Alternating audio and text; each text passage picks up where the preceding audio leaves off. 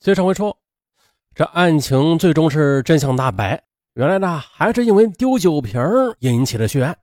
但是，哎呀，这警方又遇到了一个难题：王文胜、黄德友、向国元、万晓东等人已经逃之夭夭，访遍这几个人的亲戚、朋友等关系人也是全无踪影。嗯，不抓住他们就无法结案。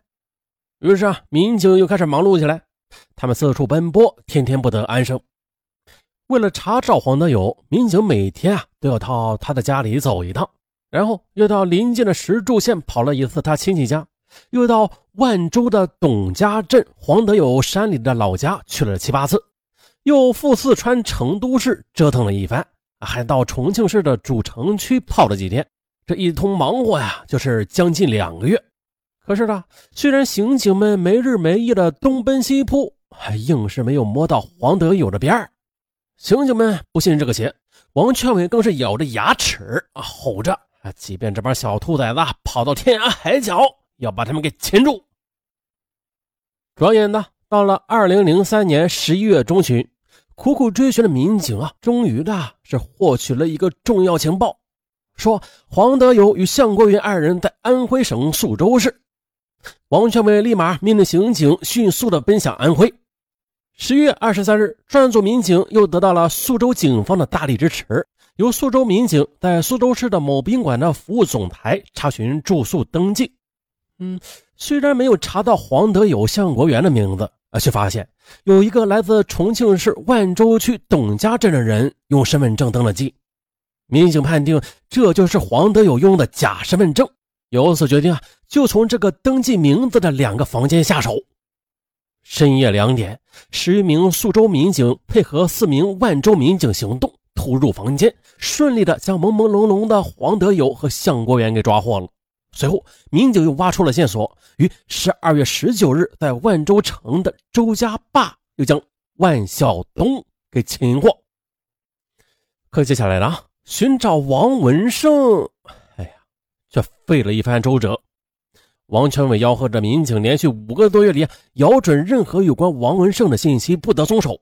于是呢，民警等人接连一两个月，每天晚上都到万州新城路的王文胜的一处出租房外守候着。啊，弄得旁边的一个茶馆的老板都把他们认熟了，并且很诧异，他们究竟都是干啥的呀？啊，实在憋不住了，还开口盘问。而民警的另一处落脚点呢？有一个看大门的老头啊，也把民警们搞成了常客。啊，这种打持久战的战术虽然很苦累，但是功夫用深了，必然也会有突破的。坚持拼战到二零零四年二月，民警们终于获得了信息，说王文胜在四川省成都市，准备叫其姐夫给他办一个四川的假身份证，而他姐夫要在成都与他碰面，取他的相片。于是专案组立马的研究方案，他决定啊，由陈国辉、于大坤和谢作军等民警组织一个组，乘车赴成都，与成都警方接头布控，并且呢，由另外两位民警跟踪王文胜的姐夫，乘大巴赴成都，随时保持联系。于是，王文胜的姐夫一上路就处于警方的严密监视中。到了成都，上了出租车，奔向人民南路啊，这一路上。警方一直在监控着，两个组的民警一直对话不断。二月二十日上午八点的，陈国辉、于大坤、谢作军一组在成都公安局的大力配合之下，在王文胜与姐夫约定见面的地点崂山饭店外自下布控，撒下大网。约八点四十分的，王文胜的姐夫在崂山饭店旁下了车，来到马路对面的一处电话亭外。这时的一个留着胡子、戴着眼镜、啊长头发的男子与王文胜的姐夫碰了面，嘀嘀咕咕的在说些什么。哎，这人呢不像是王文胜的样子，会不会是他呀？民警们心里犯疑。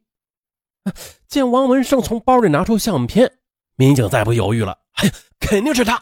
谢作军和成都民警一起扑了上去，以迅雷不及掩耳之势，当场的将王文胜给摁住了。哎呀，这一伙凶手啊，终于是一个不剩的全部落网了。辛苦了几个月的专案民警啊，终于是舒了一口气。不负众望，圆满收工。二零零四年八月底，重庆市第二中级人民法院对这起社会各界关注的案件作出了一审判决，判处王文胜、向国元死刑，判处黄德胜死缓，判处万晓东无期徒刑，判处邓永川有期徒刑十年。直到这时啊，王全伟才在淤积的郁闷中长舒了一口气。这几个人知道了九幺七血案。啊！让身为重庆市万州区公安局天成分局的副局长王全伟也是梦牵神系，甚至于在憔悴之中咬牙切齿的骂道：“我他妈非要把这几个狗日的东西给逮住！”现在呢，这伙家伙终于被法网给网住了。在所有民警看来，这个过程充满了艰辛。他们一起回眸这个过程时。那闯过三道关口的情形，如同带着汗心的笑声劈面而来，历历在目。好了，本期案件到此结束。最后啊，再向奋战在一线的公安民警致敬。好，下期见。